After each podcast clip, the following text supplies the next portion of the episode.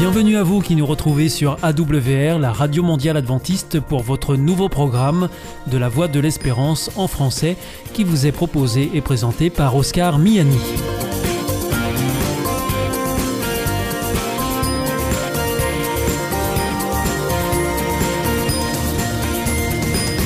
C'est donc parti pour les 30 prochaines minutes ensemble. Merci de votre fidélité à la Voix de l'Espérance. Vous êtes toujours plus nombreux à nous écouter sur les ondes mais aussi par Internet ou aussi grâce à votre téléphone. Aujourd'hui, nous vous proposons votre chronique Destination Santé. Ensuite, ce sera la chronique éducative à propos et nous continuerons avec la série d'émissions hebdomadaires Espérance et là ce sera avec Philippe Delez. Tout de suite, comme promis, voici Destination Santé. Avec Destination Santé, Emmanuel Ducreuset. Bonjour à tous. Selon un récent sondage, une large majorité de Français ne parviendraient pas à décrocher de leur travail, même en vacances. Il est pourtant essentiel de se déconnecter.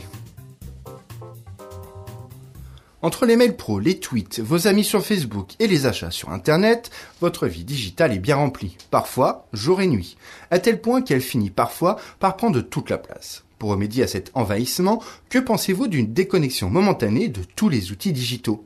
Les vacances d'été sont le meilleur moment pour faire le vide. En effet, pas besoin de consulter vos courriers électroniques professionnels et les amis digitaux pourront bien attendre votre retour pour échanger via les réseaux sociaux.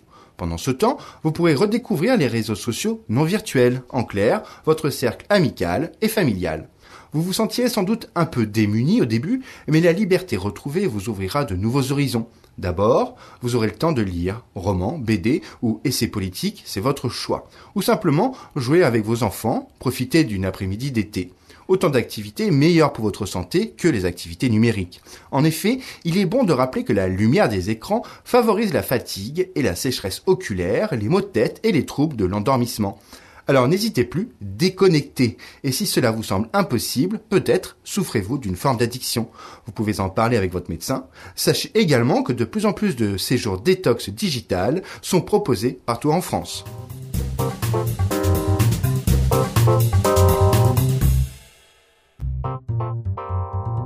Avec Destination Santé, Emmanuel Ducreuset. Bonjour à tous. Les vacances au bord de la mer sont un cauchemar pour certains enfants. Si c'est le cas de votre petit, surtout ne le forcez pas, soyez attentifs et essayez de le comprendre. Naturellement, un enfant n'a pas peur de l'eau. Durant 9 mois, il évolue en effet dans un milieu aquatique. À la naissance, il s'y sent toujours à l'aise. Voilà qui est très visible lors d'activités de type bébé nageur. Alors, d'où peut provenir ce mal-être? Si l'enfant a peur, c'est que quelqu'un ou quelque chose lui a communiqué. Cela peut être un parent qui éprouve lui-même une aversion pour l'eau, un traumatisme lors du bain, mais heureusement, cette inquiétude n'est pas irréversible. Lors de vos vacances au bord de la mer, certains éléments bien spécifiques peuvent s'ajouter à l'angoisse. L'étendue infinie de l'océan, qui plus est constamment en mouvement, le bruit des vagues, voilà qui peut paraître impressionnant pour des bambins. Cette inquiétude est passagère. Cela ne signifie pas pour autant que vous deviez forcer votre enfant à se jeter la tête la première obliger un petit risquerait de développer un traumatisme bien plus profond, une véritable phobie. Sa découverte de la mer doit rester un loisir. Soyez donc à son écoute. Laissez-le évoluer à son rythme, par exemple avec un seau, les fesses posées dans quelques centimètres d'eau. Pourquoi ne pas lui faire prendre de la hauteur dans vos bras? S'il accepte, avancez progressivement, pas à pas, en lui parlant et en le rassurant. Il prendra alors confiance en lui et devrait rapidement partager les joies de la baignade à vos côtés.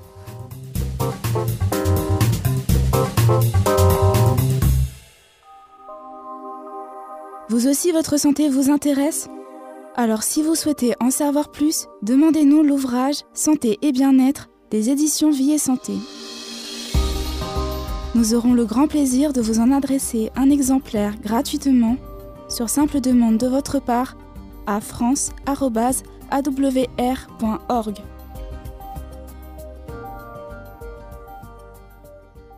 Hier ist Adventist World Radio, die Stimme der Hoffnung. Questa è la radio mondiale adventista. La voce della speranza. Actuellement, des formes plus contagieuses du coronavirus circulent. Pour ne pas nous contaminer les uns les autres, il est essentiel de nous isoler dès que c'est nécessaire.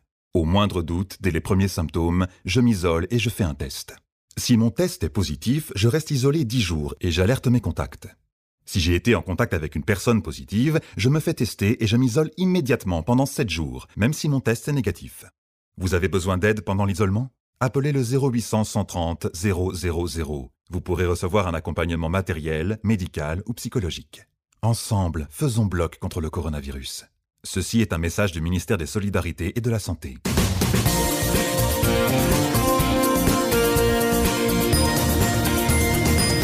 Vous êtes toujours à l'écoute de la Radio Mondiale Adventiste et c'est votre émission La Voix de l'Espérance qui vous est présentée par Oscar Miani et toute l'équipe pour vous accompagner jour après jour. Juste avant, c'était Destination Santé que vous retrouverez sur cette même antenne dès vendredi prochain. Si vous souhaitez avoir notre grille des programmes ou bien si vous voulez vous adresser à nos invités, eh bien c'est très simple, il vous suffit de nous le faire savoir depuis notre site internet awr.org ou alors par courrier à IEBC, La Voix de l'Espérance, boîte postale 100 77 193, Damary Lélis, CEDEX. C'est maintenant le moment de poursuivre avec la chronique éducative à propos et nous terminerons avec Philippe Delez pour l'émission Espérance. À propos, pour éduquer moins bête. À propos, saviez-vous que l'enfant méchant n'existe pas? Eh bien oui, il n'y a pas d'enfant gentil d'un côté et d'enfant méchant de l'autre. En effet, même lorsque les enfants nous poussent à bout, nous rendent chèvres, ils ne sont pas pour autant méchants. Pourquoi, me direz-vous? Certains sont bien capables d'actions très peu sympathiques envers leurs copains ou d'autres personnes. C'est certain. Nous avons tous en tête au moins un exemple d'actes violents, de paroles malveillantes. Bien sûr que cela existe, et il n'est pas question de le nier. Mais de quoi est-il question alors? Eh bien, il est question de comportement et non de définition de l'être de la personne. Il y a une différence entre des actes ou des paroles et ce qu'est la personne elle-même. Le comportement est ce qu'il est. Il vient nous parler. Il nous renseigne sur la personne qui le manifeste. Ainsi, un enfant qui va bien, c'est-à-dire qui est compris, accompagné dans le sens de ses besoins, n'a pas besoin de s'enfermer dans un cercle vicieux d'agressivité et de rébellion systématique ou de crise à répétition. Pour autant, cet enfant n'est pas un automate. Il a ses émotions et il les manifeste. Étant en plein développement, son cerveau mature tout doucement et donc il est traversé, comme tous les autres enfants, par des tempêtes émotionnelles liées aux événements qui vit. L'adulte est alors là comme soutien pour rassurer dans un premier temps, en le prenant dans les bras par exemple, puis dans un deuxième temps, quand le calme est enfin revenu, l'aider à comprendre ce qui s'est passé en mettant des mots sur ses émotions. L'enfant n'est donc ni gentil ni méchant. Il est le résultat d'un système éducatif que l'on met en place en tant qu'adulte. Et les crises ou autres comportements qu'il manifeste sont des expressions de ce qui se passe en lui pour nous informer sur la manière dont il vit telle situation. Parfois, l'adulte met du temps à comprendre ce que l'enfant essaye de lui dire, lui dire entre guillemets, bien entendu car ne pouvant exposer froidement son besoin, l'enfant le manifeste par son comportement. Il bloque. Lui-même n'a pas conscience de ce besoin. Ainsi, si l'adulte ne cherche pas à comprendre le pourquoi de ce blocage, de cette résistance, il y a fort à craindre que cela dégénère en crise. Plus les besoins de l'enfant sont écoutés et compris, plus l'enfant va se sentir respecté et donc en paix. Moins il sera écouté, plus les sentiments de frustration, de colère ou d'injustice vont alors se développer et entraîner des réactions. Alors, soit ces réactions sortent et explosent vers l'extérieur et on qualifie alors l'enfant de violent, de méchant, etc. Soit ces réactions explosent à l'intérieur de l'enfant. Et alors l'enfant vit comme un effondrement intérieur. Il paraît éteint, ou alors on le trouve tellement gentil, car le voilà immobile, ne parlant plus, on le croit presque tellement obéissant. Soyons donc à l'écoute et attentifs aux messages verbaux ou pas de nos enfants. C'était À propos, présenté par Anna.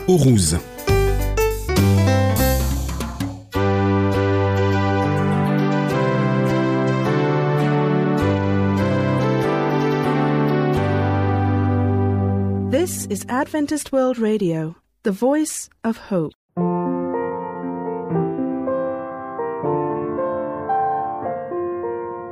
Teaching me patiently, laboring selflessly to show some.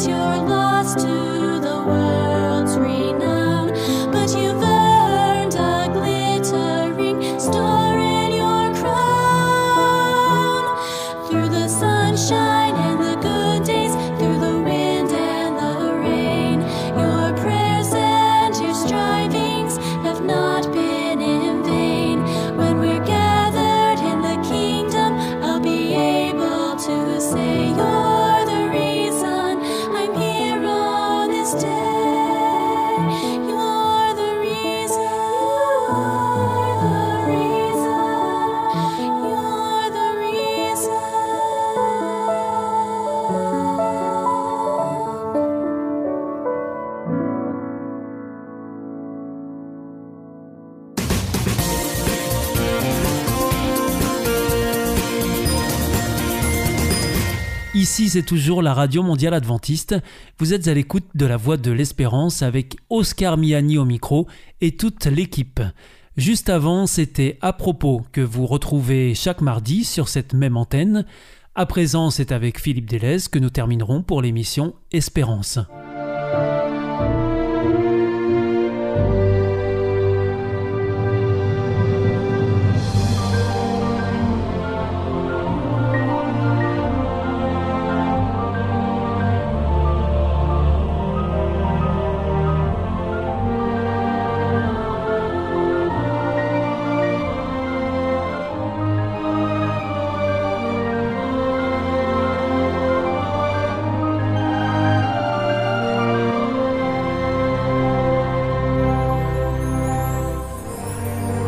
Et bienvenue dans cette nouvelle émission de notre série consacrée à la thématique de l'espérance dans la Bible. Et pour ces prochaines minutes, nous serons une nouvelle fois en compagnie de notre intervenant habituel, Philippe Délé. Bonjour. Bonjour, et puis je profite de donner un petit bonjour à tous nos auditeurs également. Dans notre série, nous expliquons les prophéties bibliques de l'Apocalypse et lors de notre dernière émission, nous avions terminé la lecture et l'explication biblique des symboles du chapitre 12 de ce livre de l'Apocalypse. Nous avions ainsi identifié l'image de la femme qui représente le peuple de Dieu et celui-ci est confronté au dragon, c'est-à-dire à Satan et ses anges, ainsi que les institutions qui lui sont soumises. Nous avons également pu comprendre par l'explication biblique de quelle manière Satan s'est attaqué à Jésus incarné et de quelle manière, une fois Jésus monté au ciel, le dragon en colère s'est retourné contre le peuple de Dieu. Nous sommes toujours au cœur de ce conflit cosmique mais qui a lieu sur Terre. Alors Philippe, vous vouliez revenir avec nous sur le tout dernier verset du chapitre 12. Oui Gaël, et je voudrais vous inviter à relire pour commencer le verset 17. Et le dragon fut irrité contre la femme, et il s'en alla faire la guerre au reste de sa postérité, à ceux qui gardent les commandements de Dieu et qui ont le témoignage de Jésus. Nous sommes ici obligés de faire une grosse parenthèse pour expliquer de manière biblique ce que désigne au reste de sa postérité à ceux qui gardent les commandements de Dieu et qui ont le témoignage de Jésus. Voyez-vous, la chute de l'homme en Éden a entraîné son exclusion du milieu de ce jardin. Et Dieu a continuellement cherché à ramener l'homme près de lui. Mais l'homme était devenu rebelle à Dieu. D'ailleurs, l'épisode du déluge nous montre à quel niveau de dégénérescence l'homme a chuté. Et je vous invite à lire la Genèse, chapitre 6, à partir du verset 5. L'Éternel vit que la méchanceté des hommes était grande sur la terre, et que toutes les pensées de leur cœur se portaient chaque jour uniquement vers le mal. L'Éternel se repentit d'avoir fait l'homme sur la terre, et il fut affligé en son cœur. Et l'Éternel dit, J'exterminerai de la face de la terre l'homme que j'ai créé depuis l'homme jusqu'au bétail, aux reptiles et aux oiseaux du ciel, car je me repens de les avoir faits. Mais Noé trouva grâce aux yeux de l'Éternel. Voici la postérité de Noé. Noé était un homme juste et intègre dans son temps. Noé marchait avec Dieu. Noé engendra trois fils, Sem, Cam et Japheth. Et puis Dieu dit dans le chapitre 7, au verset 1, L'Éternel dit à Noé, Entre dans l'arche, toi et toute ta maison, car je t'ai vu juste devant moi parmi cette génération. Voyez-vous, Dieu n'a pas exterminé tous les hommes. Un reste lui était agréable, et il l'a sauvé. Et Satan, à travers toute l'histoire de notre humanité, s'est attaqué à ce reste qui voulait suivre les principes et les règles de Dieu. Alors, pouvons-nous dire que le peuple hébreu, à travers son histoire, est le centre de ce conflit? Pas seulement. Chaque être humain se retrouve au centre de ce conflit. Mais en ce qui concerne le peuple hébreu, à travers son histoire, les prophètes ont été suscités par Dieu pour rappeler ce peuple à l'ordre et qu'il revienne à lui, car ce peuple s'écartait tout le temps de Dieu, de ses principes, de ses commandements. Et à travers chaque génération, il y avait toujours un reste fidèle à Dieu. Un autre exemple, le prophète Élie se croyait seul en Israël, à être fidèle. Dieu l'informe qu'il n'est pas seul. Et je vous lis ce passage dans le premier livre des rois au chapitre 19, où le prophète Élie prit peur et a fui le roi Akab. Au verset 13, Dieu lui pose la question suivante. Que fais-tu ici, Élie? Et le prophète répond à Dieu, J'ai déployé mon zèle pour l'Éternel, le Dieu des armées, car les enfants d'Israël ont abandonné ton alliance, ils ont renversé tes autels, ils ont tué par l'épée tes prophètes, et je suis resté moi seul, et ils cherchent à m'ôter la vie. Et au verset 18, Dieu lui dit ceci, mais je laisserai en Israël sept mille hommes, tous ceux qui n'ont point fléchi les genoux devant Baal, et dont la bouche ne l'a point baisé. Alors certes, d'une vue d'ensemble, le peuple paraît avoir complètement abandonné Dieu, mais d'un point de vue individuel, il y a toujours des personnes qui restent fidèles à Dieu. Raison pour laquelle je vous ai dit que ce conflit concerne chaque être humain de manière individuelle.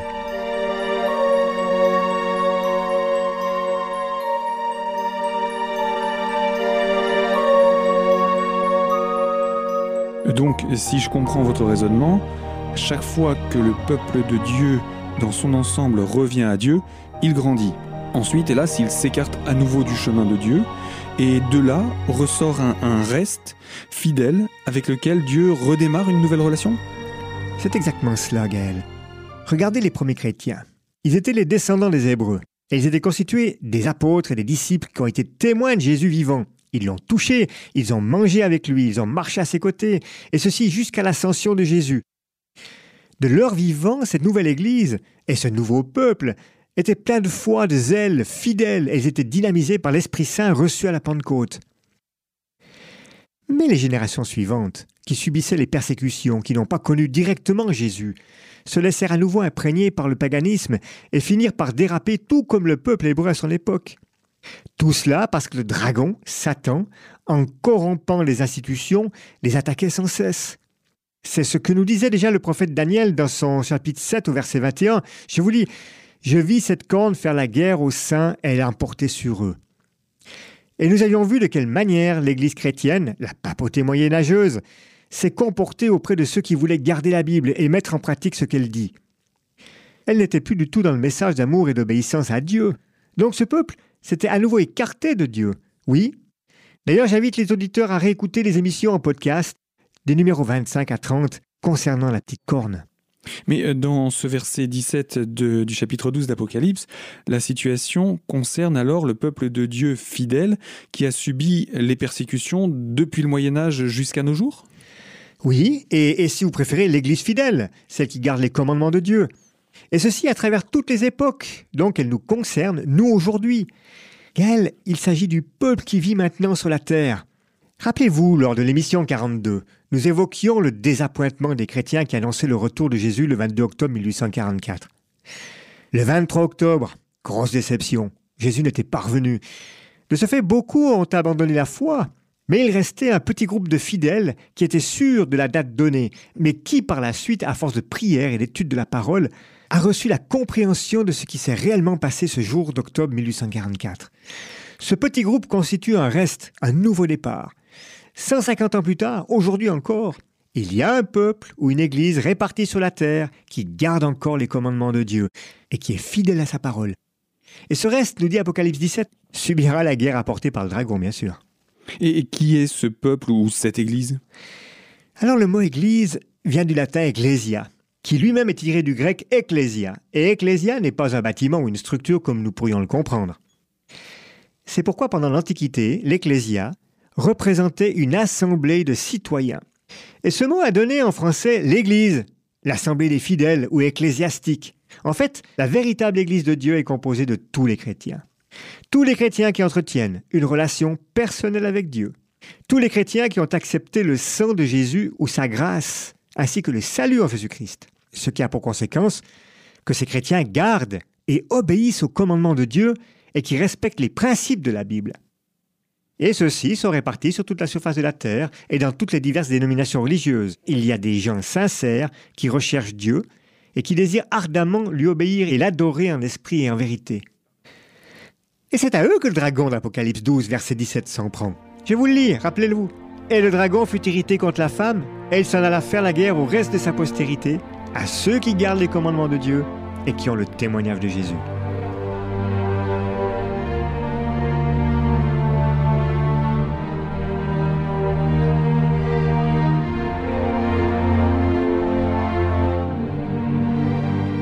Donc dans ce contexte, nous pouvons dire que le dragon s'acharne contre un reste qui découle de l'Église chrétienne qui, dans son ensemble, aurait dérapé et qui se serait écarté de la voie de Dieu. Oui, rappelez-vous de l'émission 28, où nous avions évoqué toutes les fausses doctrines qui petit à petit et insidieusement, à travers les différents conciles et durant près de 2000 ans, sont entrées dans l'Église chrétienne telles que les statues ou images, icônes devant lesquelles de nombreux chrétiens aujourd'hui encore se prosternent, ça, c'est la transgression du deuxième commandement qu'on retrouve dans l'Exode, chapitre 20, versets 4 et 5. Le quatrième commandement qui concerne le sabbat, c'est-à-dire le samedi et pas le dimanche, nous l'avions traité lors des émissions 29, 30 et 31. Et puis il y a l'état des morts, que nous avions vu également dans les émissions 6 à 8. Le baptême des nouveau-nés, le culte à Marie, etc. Donc, je réponds à votre question. Oui, les églises chrétiennes traditionnelles se sont écartées de Dieu, Bibliquement, elles ont apostasié, c'est-à-dire qu'elles ont abandonné la foi chrétienne au profit d'une religion de tradition. Déjà à son époque, Jésus était confronté à cela. Écoutez ce que nous dit l'évangéliste Marc au chapitre 7, verset 8 de son livre. Vous abandonnez le commandement de Dieu et vous observez la tradition des hommes. Et il leur dit encore, vous anéantissez fort bien le commandement de Dieu pour garder votre tradition. Vous me dites si je me trompe, mais donc aujourd'hui au XXIe siècle, l'Église, l'Ecclésia, est encore confrontée au dragon. Pourtant, nous n'avons pas l'impression de voir des persécutions massives de chrétiens qui obéissent au commandement de Dieu. Oui, pour le moment, on ne le voit pas, mais le dragon continuera de s'acharner contre les chrétiens qui respecteront les commandements de Dieu ainsi que les préceptes bibliques. Je vous rappelle que ce verset est prophétique et qu'il ne prendra fin qu'au retour de Jésus. Quant à la deuxième question, ben, nous aurons l'occasion, en découvrant le prochain chapitre, de donner une explication quant aux persécutions. Eh bien, merci Philippe. Alors, nous aurons l'occasion de voir ce que le peuple de Dieu va devenir dans un proche avenir, lors d'une prochaine émission. Avec plaisir. Un petit mot de conclusion? Eh bien, on va la laisser à la Bible, comme d'habitude. Je voudrais vous citer ce que Jésus dit dans l'évangile de Jean, au chapitre 14, verset 15. Si vous m'aimez, gardez mes commandements. Merci Philippe, à bientôt. À bientôt Gaël, au revoir.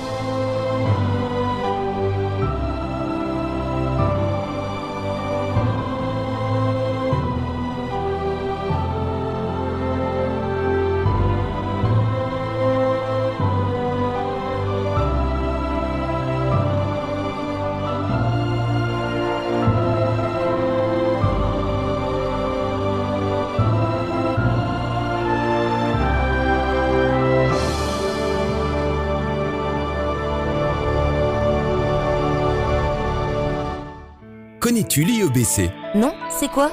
C'est l'Institut de l'étude de la Bible par correspondance. Tu vas sur le site www.iebc.org et tu découvres tout. En effet, étudier la Bible, c'est vraiment fun. J'ai découvert ces cours gratuits destinés à tous et c'est très intéressant.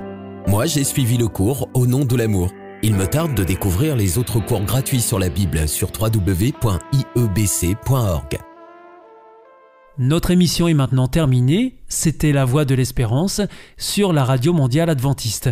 Je vous donne rendez-vous dès demain à 4h30 sur les 6155 kHz bande des 49 mètres, à 8h sur les 15145 kHz bande des 19 mètres et à 20h sur les 9780 kHz bande des 31 mètres. Je vous souhaite une très bonne continuation. Que Dieu vous bénisse. À demain.